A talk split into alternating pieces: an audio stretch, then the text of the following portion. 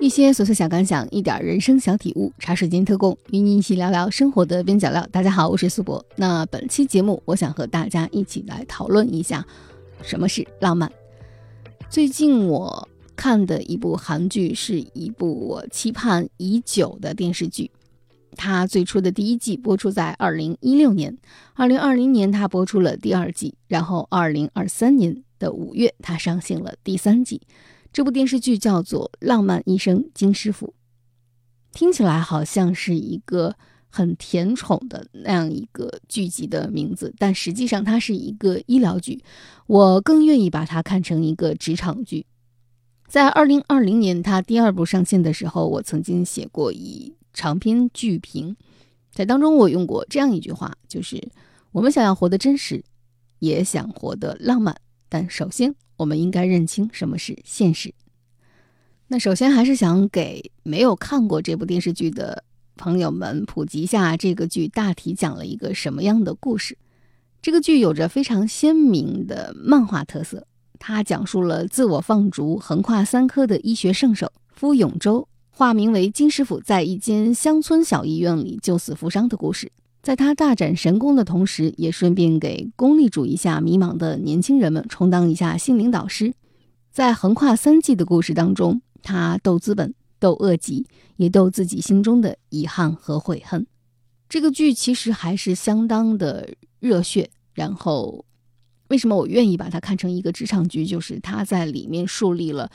很多不同的当下初入职场的年轻人的迷茫状态，然后用一个颇具号召力的金师傅这样一个形象，用他的言传身教，用他的个人遭遇来启迪这些年轻人们如何在职场中把握住自己的方向。浪漫医生金师傅在第二季的结尾，也就是在二零二零年那一部的结尾，其实有一大段对浪漫的阐述。在这里，我想和大家分享一下当时的这段台词，它其实是整个的《浪漫医生金师傅》的三季的一个题眼，也就是它的灵魂，这部剧的灵魂和主旨。这段台词是这样说的：“浪漫的保存法则，大多数人都知道它的存在，却依然相信不存在，但还是希望有人会守护这些美好的价值。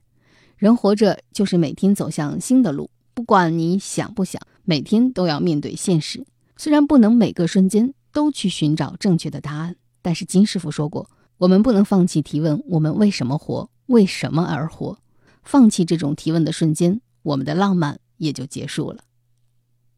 所以，我觉得《浪漫一生金师傅》里面对浪漫的这种注释，其实是一种生活的确定性，就是你以一种非常浪漫主义的态度来面对现实主义的。残酷，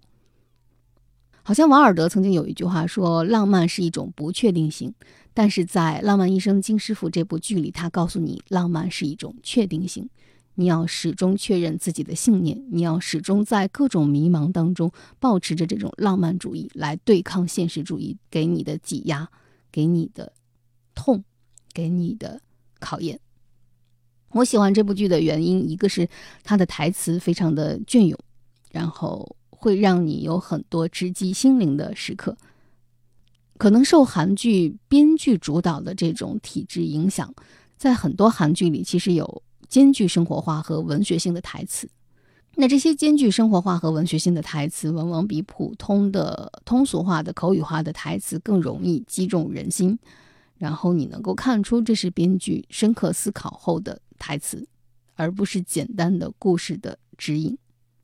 然后我觉得我喜欢它的第二个原因是，作为一部描述医生生活的剧，它更好的去刻画了患者、医患之间彼此照应、血肉丰满，而绝不仅仅是只展现医生的英雄主义。在这部剧里，病人从来不是作为需要手术的工具人出现，他们还是如实的展示出了自己作为人的情感和肉体的需求。他们放大了医生与医生之间的差距，也放大了韩国的医疗体系当中的弊端。第三个我很喜欢这部剧的原因，是因为这部剧的主角金师傅的扮演者韩世圭，他奉献了一个影帝该有的演技。他将这个剧里金师傅对于浪漫人生的理解，对浪漫人生的进行演绎的动人又惆怅。尤其是在第一部里，他是一个有着人生巨大伤口的医生，而不是什么英雄主义的救世主。他怎么舔舐他的从医道路上的伤口？他怎么重新树立自己的目标？怎么样拥有一个建立外伤中心的梦想？在这条路上，他展示了一个人的脆弱，也展示了一个有着浪漫主义的英雄的果敢。我觉得这部电视剧其实是一个有信念感的电视剧，尤其是当我是一个很迷茫和彷徨的职场人的时候，我经常会想起这部剧里他所刻画的人在经历迷茫和彷徨的时刻是怎么样用浪漫主义一次又一次的树立自己要继续生活下去、保持浪漫的这份心情。就像这部剧的台词所说的：“我们不能放弃提问，我们为什么活？为什么而活？唯有如此，我们才能保存浪漫。”就在我想和大家分享这部电视剧的同时，我又想起了之前赖声川的一部话剧《暗恋桃花源》。我觉得我今天再去想《暗恋桃花源》的整个故事，我对他的理解和我在。二十多岁的时候的理解是完全不一样的，嗯，接下来的时间我就想跟大家讲一讲我的这种理解的变化为什么会不一样了。呃，我不知道收听茶水间特供的朋友们是否了解赖声川的这部《暗恋桃花源》的故事的大体情节，我可以在这里再跟大家普及一下。其实，《暗恋桃花源》是赖声川在一九八六年推出的一部话剧。整个故事讲述了一个生活当中的非常混乱的小场景，它是讲的暗恋和桃花源两个不相干的剧组，因为都与剧场签订了当晚彩排的合约，在争执不下的时候，两方同时由于演出在即，决定交替在剧场中进行彩排，所以就对观众来说形成了一个观看的古今悲喜交错的舞台奇观。暗恋这个剧组排的是一出现代悲剧，讲述了青年男女江滨柳和云之凡在上海因为战乱相遇，又因为战乱离散，一直到四十多年之后难以相见，在最终江滨柳去世之前才得以相见的故事。而《桃花源》则是一出古装喜剧，讲述了渔夫老陶之妻春花与房东袁老板私通，而老陶离家出走，寻到了桃花源。而当等他回到武陵之后，他发现春花已经与袁老板成家生子。而这个时候，剧场突然停电，一个寻找男友的疯女人呼喊着男友的名字，从剧场中间跑过。《安陵桃花源》就是这样一个以奇特的戏剧结构和悲喜交错的观看效果而横空出世。当然，在《暗恋桃花源》诞生的这三十七年以来，它已经成为了赖声川表演工作坊的镇团之宝。我相信很多人，即便是没有亲自在现场看过这部剧，也或多或少的都听说过这部剧。我想和大家聊一聊我最近对《暗恋桃花源》的一种。感受吧，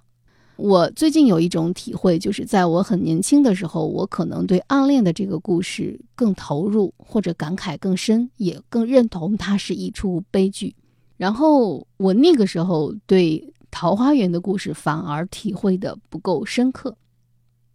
但是当我的年龄渐渐的变得更老一点，或者我的人生阅历更丰富一点，我今天在看《暗恋桃花源》这个故事，我。并不这样想了，我反而觉得《暗恋》这个故事，以我四十多岁的阅历来看，它未必是一个悲剧。毕竟江滨柳在死之前还是重逢了云之凡，即便是他们没有成为眷侣，即便是他们因为战乱而面临了离散，但是在死前他重逢了云之凡，让这一段爱情故事得以有了回声。从这个意义上来讲，我觉得它的悲剧性。好像又往回拉了一点点，反而我在今天这个年纪，我去想《桃花源》这个故事的时候，我会觉得《桃花源》更像一个彻头彻尾的悲剧。虽然他用喜剧的包装，虽然他演绎的是一个喜剧的对白、喜剧的夸张的形体、喜剧的排戏的状态，但是，嗯，以我们现今的阅历来想一想，反而《桃花源》更像一个彻头彻尾的悲剧。当武陵人老陶已经没法面临春花和袁老板的私通的时候，他走入了一片桃花源。桃花源究竟是什么呢？桃花源难道不是一种所谓的想象的、退缩的逃避之地啊？你从这个角度上来讲，本身桃花源的诞生，我们都学过这篇文章，它也是。一群人为了避世而进入了一个别人不方便进入的地方。从中国文人对桃花源的认识上来说，那就是一个你自己心灵解脱的乌托邦。有没有桃花源，或者是有没有这么一个逃避之所？好像从，啊，我们对文学的理解、对文人的理解上来说，桃花源更像是一个人的悲剧性的去处。它本身是，如果你放大来看，不把它当成一个古装喜剧来看的话，当一个人他面临了他婚姻的失败，他去到远方，寻求一段遗忘，或者是寻求一个安身之所来逃避他婚姻的失败，惶惶如丧家之犬。以我今天的年龄来看，我觉得老陶的这种。行为或者老陶所寻找寻找桃花源，桃花源所带给他的安慰，其实都是一种假的乌托邦、假的安慰，因为他并没有解决他现实当中面临的这段困难，或者是他面临的这个他不想面对的真相。反观江滨柳和云之凡，我们是因为客观现实，我们是因为一段战乱，我们是因为一段阴差阳错的。不通信而导致了我们没能继续我们的姻缘，这两者之间就是老陶和春花，江滨柳和云之凡，你觉得谁更悲剧呢？江滨柳和云之凡，他的不可抗力并不是因为感情，反而老陶和春花的不可抗力就是因为感情，一段感情的存在，一段感情的消失，一段感情的转移。从两个人的角度来说。得到桃花源的老陶好像更悲剧一点，这是我自己的认识，也是我自己今天在这个年龄来重看《暗恋桃花源》这个故事带给我的和年轻的时候完全不一样的认识和不一样的理解。年轻的时候，我当然认为暗恋好像更罗曼蒂克一点，更有点罗密欧与朱丽叶这样的悲剧性。因为一段有情人，他们因为客观现实难以成为眷侣。但当我今天再去看两个人的感情，再去理解现实当中的不可抗力的时候，我觉得披着喜剧外衣的老陶和春花和老袁的故事，更像是一个现实版的狗血，基于现实的不浪漫，基于现实的。对浪漫的一种放弃，就是你寻找到桃花源，本来是一个浪漫主义的呃想象，不知有汉，无论魏晋，是一种浪漫吗？好像在今天的我来理解的话，它并不是浪漫。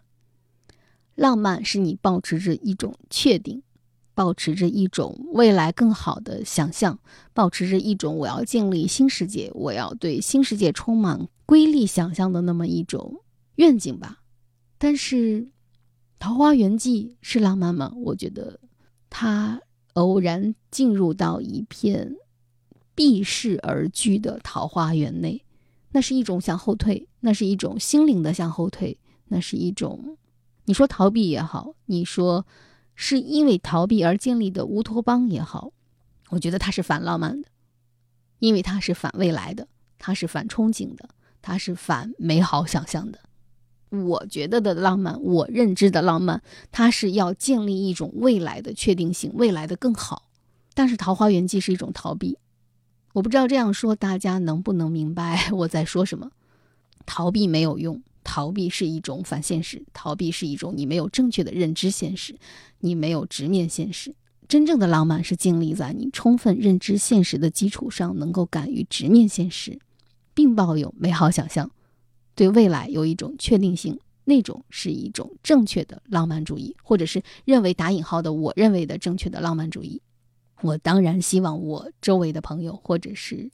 很多人都能够认识到这种浪漫主义的重要作用。就是浪漫主义绝对不是甜宠，浪漫主义绝对不是一种安慰剂，浪漫主义是要建立在现实主义的基础上的确定性。我想表达的就是这个意思。之凡自从上海一别至今已四十余年。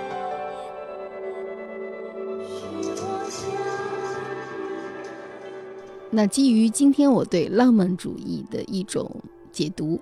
那我想给大家分享两个我最近听的播客节目，一个是声东击西的，其中一期叫做《世界走向保守背后的真相》，一个是备忘录里的其中一期，《逆全球化会是狼来了吗》。我曾经对全球化是充满了一种浪漫的想象，但在今天